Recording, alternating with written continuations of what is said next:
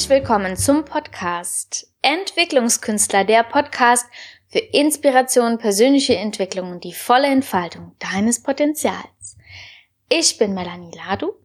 Und ich, Eliaf Danz. Hallo. Und wir freuen uns sehr, dass du heute wieder dabei bist, denn heute haben wir Stefan Reuter im Interview zu Gast. Stell dir vor, du stehst morgens auf und Stefan Reuter steht vor deiner Tür. Der Stefan Reuter? Autor, Trainer, Coach für Kommunikation und Persönlichkeitsentwicklung? Ja, genau der.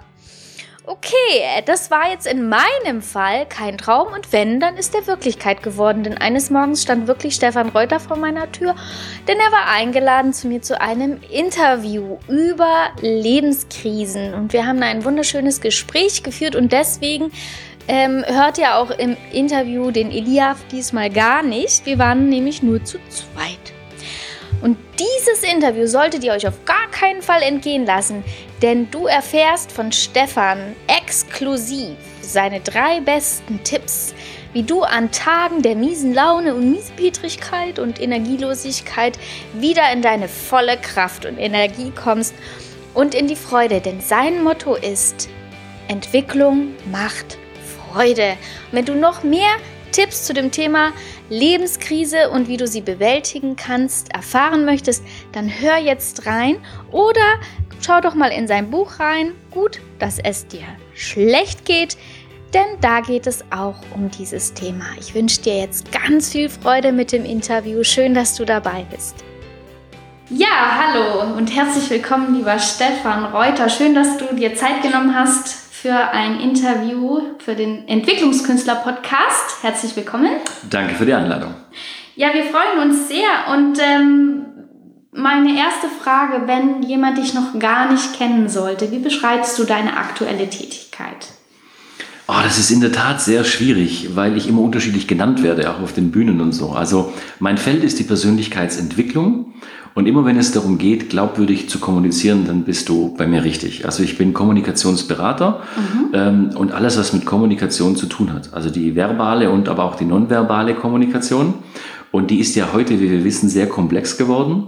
Und immer wenn es darum geht, innerlich oder äußerlich zu wachsen und wir in dem Feld Persönlichkeitsentwicklung uns bewegen, dann bist du bei mir richtig, ja. Sehr gut, vielen Dank.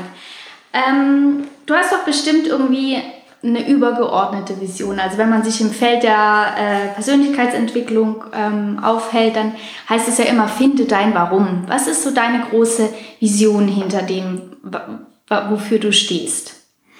Naja, auch dieses, äh, ich bin schon bei dir, dieses Finde dein Warum ist, glaube ich, schon wichtig, weil es natürlich, da steckt eine hohe Sinnhaftigkeit drin, äh, warum ich gewisse Dinge tue. Mhm. Ähm, meine Vision für mein Unternehmen ist, Entwicklung macht Freude.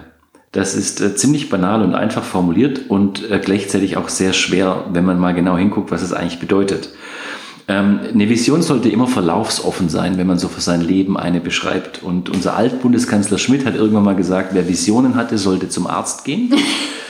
Also ich, ich fand, das war eine seiner, wenn ich ehrlich sein darf, seiner dümmsten Aussagen, mhm. ähm, weil so eine Vision hilft einem einfach so den Sinn zu verstehen, wofür man es einfach auch tut. Und in Entwicklung macht Freude steckt drin, ähm, egal was dir im Leben passiert. Ähm, es ist letzten Endes, Leben bedeutet Lernen, auch wenn es manchmal im Leben, und da sind wir uns sicher einig, sehr, sehr schwer ist.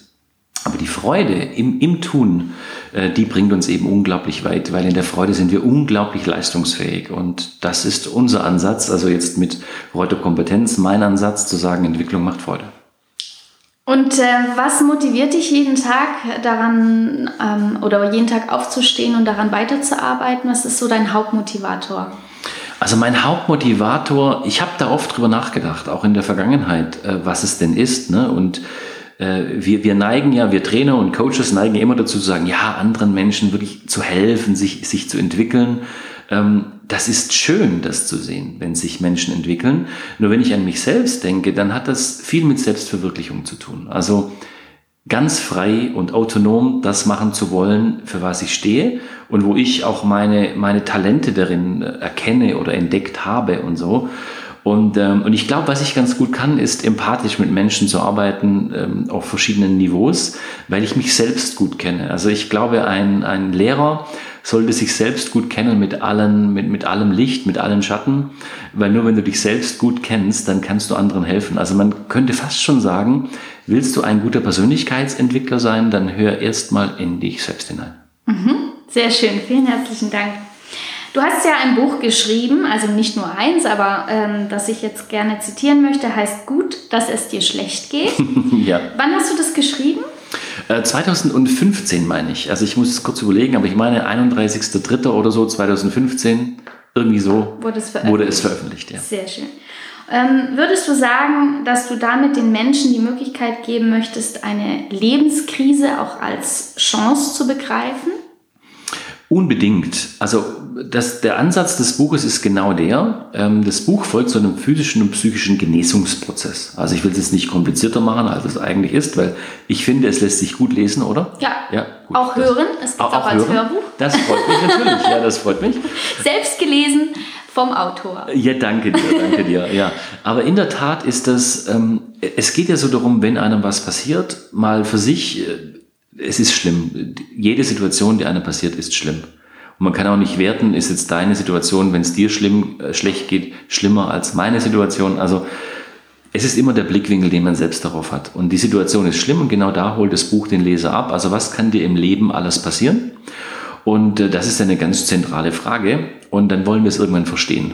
Mhm. Also die Grundfrage bei mir war immer so, warum ich? Ne? Also warum ich? Bitte gib mir eine Erklärung. Und Magst du da mal an der ja. Stelle gleich ähm, sagen, wovon du sprichst, warum du, was ist dir, was würdest du sagen, war deine größte Krise in jungen Jahren? Also in jungen Jahren war es sicherlich ähm, jetzt meine Verletzung, als ich mich verletzt habe. Ich war auf dem Weg, Profifußballer zu werden. Beim VfB Stuttgart habe ich gespielt und in der Jugendnationalmannschaft. Und so alle Zeichen standen auf Bundesliga. Ähm, und dann war das für mich natürlich eine existenzielle Frage. Also ich habe mich dann am Knie schwer verletzt und dann kam eine langjährige Reha-Zentrumzeit mit allem, was irgendwie dazugehört. Ähm, mhm. Und es wurde halt nie so gut, wie es eigentlich äh, wieder hätte werden sollen. Und ich kann mich noch gut erinnern in Gesprächen auch mit meinem Vater, dass ich ihm sagte, warum, warum immer ich so? Also mhm. es war eine echte Frage. Ich habe es nicht verstanden, weil ich fand, dass ich eigentlich ein netter Typ bin. Und ich bin auch früher irgendwie, also natürlich mit allem, was irgendwie dazugehört, aber so im Grunde dachte ich, das darf dir irgendwie nicht passieren. Also mir steht es zu, irgendwie Fußballprofi zu werden. Und, und das war eine ganz, ganz schwierige Zeit für mich, weil du, du verstehst es einfach nicht. Und, äh, und ich dachte immer irgendwie, da muss es doch eine Erklärung dafür geben. Also wo geht es jetzt irgendwie weiter für mich? Und existenziell deswegen, weil es zu Beginn meiner Profizeit war. Und mhm. jeder, der Leistungssport betreibt, weiß, das ist, das ist der Worst Case. Also, und das war für mich wirklich eine ganz, ganz schlimme Zeit, ähm, ja, ähm, also, also vielleicht mal so weit, es war eine, eine, sehr schlimme Zeit. Und in dem Moment, wo es dir eben schlecht geht, also wenn ich das vielleicht noch sagen darf, dann, dann denkst du nicht daran, ja, was machen wir jetzt damit? Was kann ich daraus lernen? Also das ist viel zu früh. Also zuerst mal musst du es für dich irgendwie verstehen und egal, wir können es drehen und wenden, wie wir wollen, wir brauchen Zeit, das zu verarbeiten. Und auch wenn wir es gerne anders hätten, bevor wir mal überlegen, was wir jetzt dann damit machen oder was uns Freude bringt im Leben und Kraft. Also das ist dann erst der nächste Schritt. Und das ist spannend, weil ich, der ein oder andere, der wird an der Stelle sagen, okay, ich stecke gerade auch in einer Krise. Egal ob jetzt gesundheitlich oder ob es psychisch ist oder in Richtung Burnout geht oder was auch immer. Jeder begreift, hat ja eine andere Vorstellung oder ein Empfinden von, ich bin ja. in einer Krise. Ähm, was würdest du solchen Menschen raten? Was, was ist, sind jetzt die einzelnen Schritte, die tatsächlich helfen, diese Krise dann auch zu bewältigen, anzunehmen und vielleicht das tatsächlich als Neubeginn zu sehen für ein Leben, das vielleicht sogar noch besser wird, als das davor war? Das ist eine sehr gute und gleichzeitig auch sehr komplexe und umfangreiche Frage. Also, weil ich glaube, das mag immer jeder nicht gerne hören, aber ich glaube, das erste ist, sich Zeit zu nehmen und sich zu sagen, ich muss überhaupt nichts machen. Mhm. Also in der Krise muss ich zunächst mal überhaupt nichts machen und schon gleich gar keine neuen Pläne schmieden, was ich jetzt mit dieser Krise mache. weil weil das, das geht echt völlig in die Hosen. Also mhm. ähm, auch ich bin auch kein Freund von diesem, von diesem äh, Think Positive in jeder Sekunde des Lebens. Also es gibt Momente, die sind grau. Und ich glaube, dass es äh, Sinn macht einfach. Ich sage immer, wer diese Momente überlebt, wird ein richtig großer in seinem Leben. Und das meine ich genau so, wie ich das sage. Weil es ist, das ist eine Zerreißprobe mit sich selbst. Und schön ist, wenn man gute Freunde hat, ähm, denen man das erzählen kann, aber letzten Endes hat man das Gefühl immer, ähm, irgendwie so allein zu sein in dieser Situation und diese Leere auszuhalten und nichts damit machen zu müssen. Ähm, das ist mal ein erster Schritt. Also im wahrsten Sinne des Wortes zu trauern und sich auch zu erlauben, traurig sein zu dürfen, dass es jetzt nicht so lief, wie man es gerne hätte. Also das ist eine, finde ich, ganz wichtige Phase. Und es dauert beim einen kürzer, beim anderen ein bisschen länger. Was ich häufig merke, ist, dass diese Krisen so überspielt werden. Also sie werden kompensiert mit anderen Dingen. Also dass man in so einen Aktionismus verfällt und plötzlich andere Dinge irgendwie macht. Ne? Oder dass man sich schön redet. Oder dass man sagt, die anderen sind schuld. Mhm. Ähm, ich glaube, dass Verantwortung eine ganz große Rolle spielt, bei sich zu bleiben. Mhm und zu sagen, okay, und was mache ich jetzt irgendwie damit? Und ich glaube, es, es, es geht um so eine Grundhaltung. Also ich erwarte jetzt kein Einverständnis, ne? ähm, weder jetzt von dir noch von vor deinen Hörern, aber wenn, wenn wir mal davon ausgehen, dass Leben lernen bedeutet, mhm. wenn wir mal für einen kurzen Moment davon ausgehen und wenn wir nochmal für einen kurzen Moment davon ausgehen, dass jeder, je, alles, was uns im Leben passiert, dafür da ist, dass wir einen Schritt weiterkommen und alles für uns im Leben so läuft, wie es läuft. Mhm dann ist immer die Frage, was habe ich aus der jeweiligen Situation zu lernen? Und das finde ich ein ganz spannender Gedanke. Angenommen, egal was dir passiert, es läuft für dich. Gerade fühlt sich halt nur, ich drücke es mal so aus, wie ich es äh, sagen möchte, scheiße an. Mhm. Aber angenommen, es läuft für dich. Was hast du jetzt zu lernen? Ich glaube, diese Grundhaltung führt uns dann eher nicht in ein, warum ist mir das passiert, sondern wozu. Und das macht einen großen Unterschied. Also sich dann auch in der Krise klar zu machen, okay, wozu? Und da habe ich dann bei mir gespürt, es braucht eine ganze Zeit, äh, bis man einen neuen Fokus hat, was man damit macht. Dann gibt es so ein Gefühl von, aha, ich glaube, ich habe verstanden. Mhm. Und, und dann kommt so das nächste dann, ähm, ja. Aber, aber es gibt ja Menschen, die dann auch sagen, du musst einfach dankbar sein für das, was du irgendwie davor erreicht hast.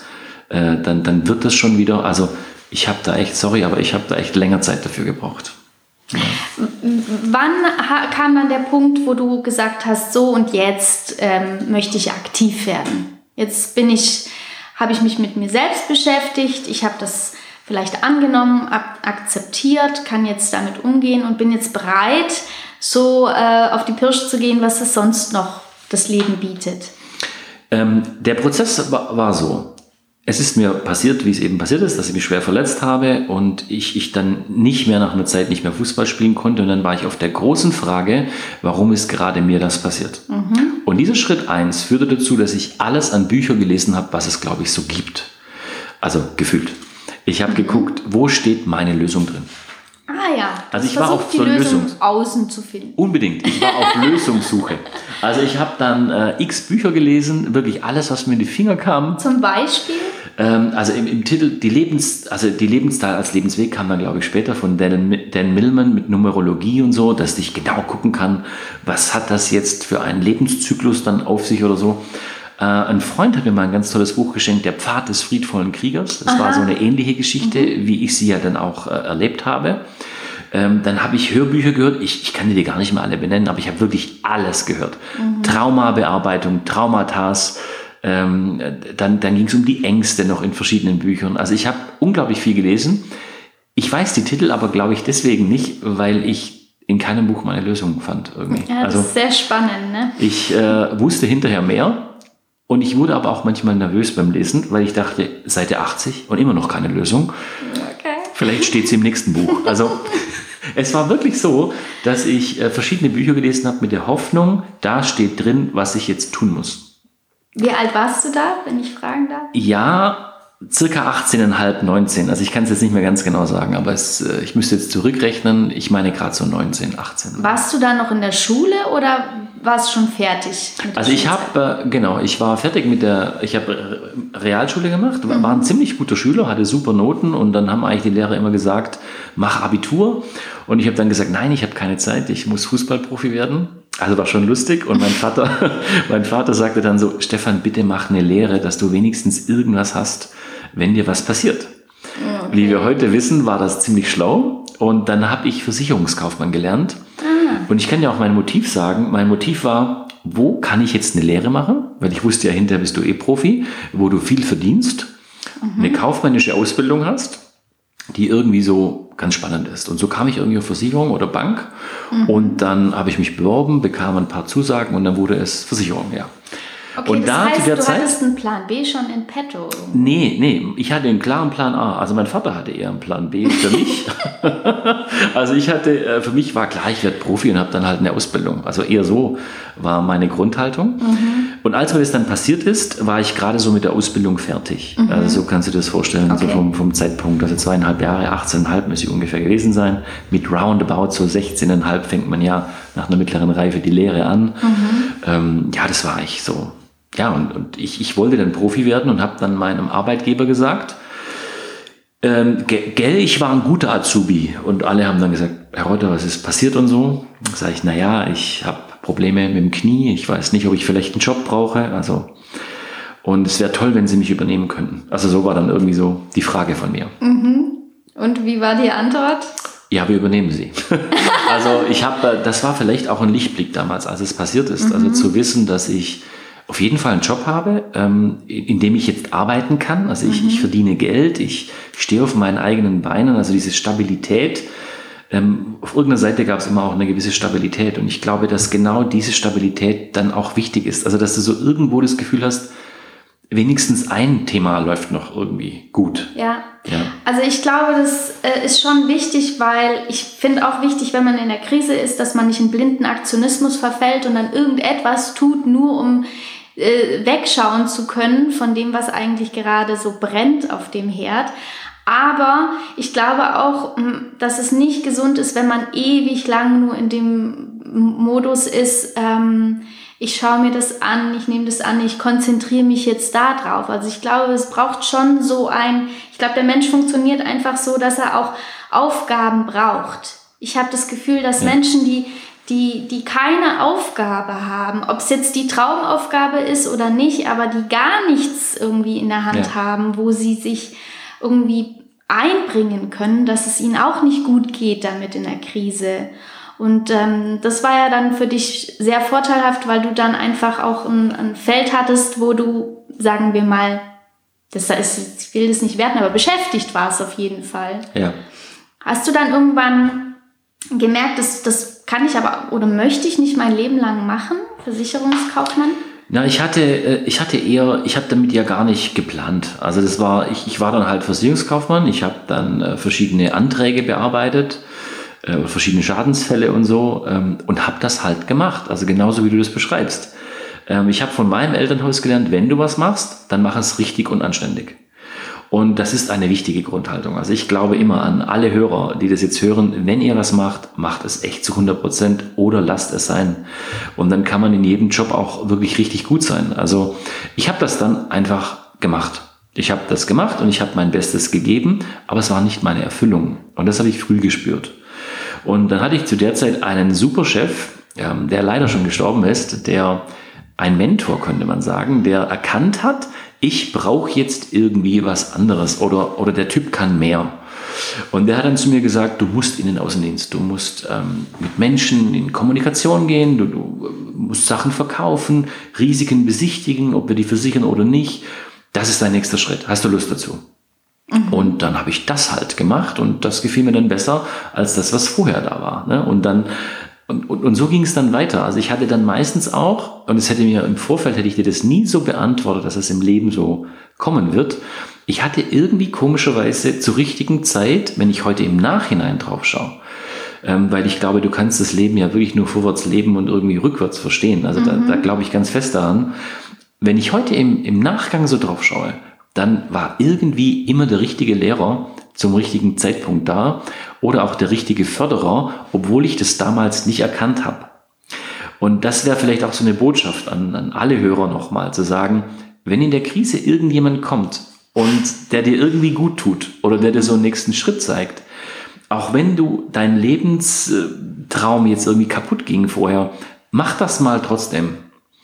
Also geh einfach dahin, wo es sich in dem Moment leichter anfühlt. Also wo in dem Moment irgendwas besser ist als alles andere. Weil das ist meistens so ein Zeichen, that's the way. Ähm, du musst diesen Schritt dahin gehen und dann tut sich wieder was auf. Und, und dieses Vertrauen ins Leben zu haben, ich glaube, dass das eine der größten Herausforderungen ist, weil wir es doch gerne kontrollieren wollen.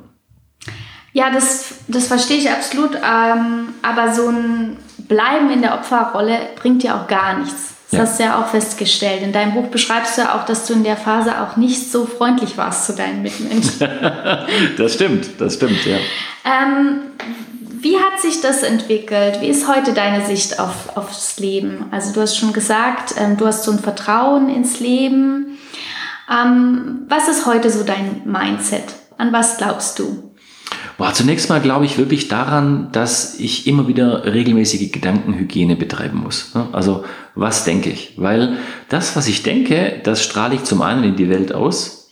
Und das, was ich denke, macht unglaublich viel mit mir, hormonell, mit meinem Körper. Ähm, ich, ich versuche in der Tat wirklich äh, in einen guten Zustand zu kommen. Also das ist mir das Wichtigste, dass mhm. ich gute Gedanken habe und, ähm, und, und auch da lebe ich nach dem Credo, dass das echt Arbeit ist. Also ähm, das kennst du auch, an, an, seinen Gedankengängen zu arbeiten, das ist echt eine Aufgabe, weil, ja. weil, weil viele wollen uns immer weismachen, wenn du das einmal schaffst, dann schaffst du das immer im Leben und so, ne? dann hast du so die Weisheit, du hast es gefunden und so. Also ich habe das noch nicht erlebt. Also es ist Arbeit an sich und seinen Gedanken zu arbeiten. Hast du da eine konkrete Technik? Wenn, wenn, also angenommen, du hast so einen Tag, da ploppen dir dauernd fiese Gedanken über dich selber. Das schaffst du eh nicht, das kannst du nicht, das klappt nie, warum übernimmst du dich da so? Also verschiedene Gedanken, die, die sind jetzt Beispiele von mir, nicht, dass du mir das gesagt hättest, aber jeder kennt das. Es gibt so Tage, da hat man kein, lässt man kein gutes Haar an sich selbst. Ja. Ähm, wie steigt man da aus aus diesem Teufelskreis?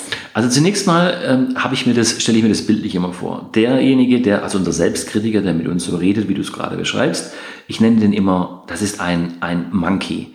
und, und ich nenne ihn dann noch zusätzlich immer Drunken Monkey. Also stell dir vor, dieser Affe ist echt besoffen. Und, ähm, und er sagt uns dann, dieser Drunken Monkey sagt, hast du wieder bemerkt, was du machst?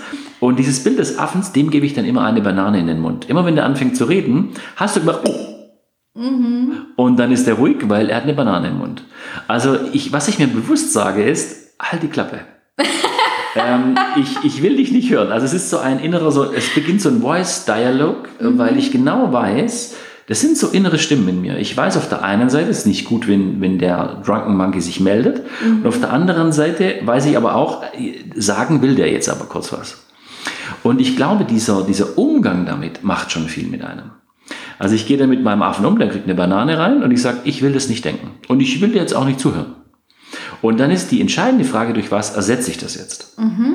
Und dann atme ich zunächst mal ein und aus. Und beim Einatmen stelle ich mir das Wort ein in Neongelb vor. Und das Ausatmen, da stelle ich mir das Wort aus in dunkelblau vor. Das mache ich zwei, dreimal mhm. und dann sage ich, weiter geht's. Und dann stelle ich mir was Positives vor.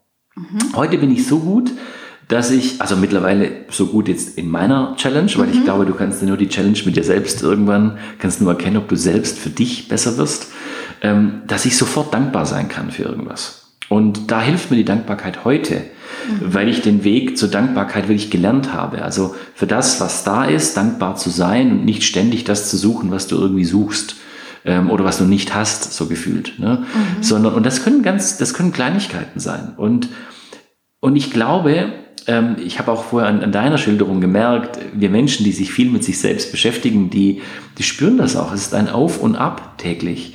Ich glaube, es ist wichtig, dass wir lernen, damit umzugehen und nicht glauben, dass das gar nie mehr passieren darf.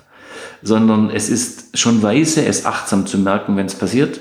Es ist sehr schlau, dann das Richtige zu tun in diesem Moment ähm, und das jeden Tag wieder zu machen. Das, und, und das, glaube ich, ist eine der wichtigsten Tugenden. Ähm, wenn du mich fragst, was ist die wichtigste, sage ich ganz klar Selbstdisziplin. Diszipliniert daran zu arbeiten. Ähm, und Disziplin schafft Freiheit. Das verstehen viele Menschen nicht. Wir mhm. denken immer, Disziplin sorgt, schränkt sie so ein in ihrer Freiheit. Aber genau das Gegenteil tut die Disziplin. Mhm. In dem Moment, wo ich selbstdiszipliniert bin, gewinne ich innere Freiheit und äußere Freiheit. Und das ist eine ganz andere Ebene dann. Sehr gut. Ähm, hast du noch ein anderes Tool, um, um deinen Geist zu lenken? Also wenn er gerade etwas tut, wo oder wenn deine Stimmung nicht so ist, wie du es gerne hättest, die vielleicht an dem Tag eigentlich echt nicht, keine Ahnung, du hast irgendwie ein Fotoshooting oder einen Pressetermin ja. und stehst morgens schon auf und hast das Gefühl, heute ist nicht mein Tag, aber das passt jetzt nicht. Ja. Ähm, du hast so eine schöne äh, Atemtechnik geschildert. Hast du noch ein anderes Tool, um dich selbst zu disziplinieren? Ja, ich liebe positive Reisen durch den Körper. Also es geht eigentlich morgens bei mir schon los. Es ist echt ein Geheimnis, das ich jetzt hier verrate. Oh, ich verrate es dir trotzdem. exklusiv. Liebe Hörer, Kopfkino, Kopfkino. Ähm, ja, und zwar ist es so, wenn ich morgens wach werde und du spürst vielleicht so ein bisschen den Nacken oder den Kopf oder egal was auch immer, oder ich spüre gleich, äh, ne, das gibt's mhm. bei mir auch, dann stelle ich mir ein lachendes Gesicht vor. Das mache ich im Bett noch.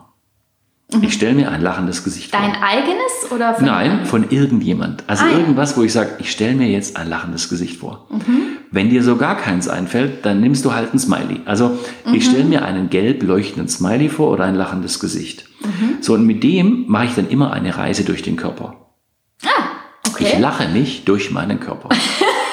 Und das ist wirklich lustig, sage ich dir. Weil ich beginne im rechten Bein, also ich lache mich dann so durch und überall, wo es so zwickt, wo ich ein bisschen Schmerzen habe oder vor allem mein Knie dann, wo ich die Gelenke morgens merke, da bleibe ich kurz mit dem lachenden Gesicht und lache diese Stelle an. Mhm.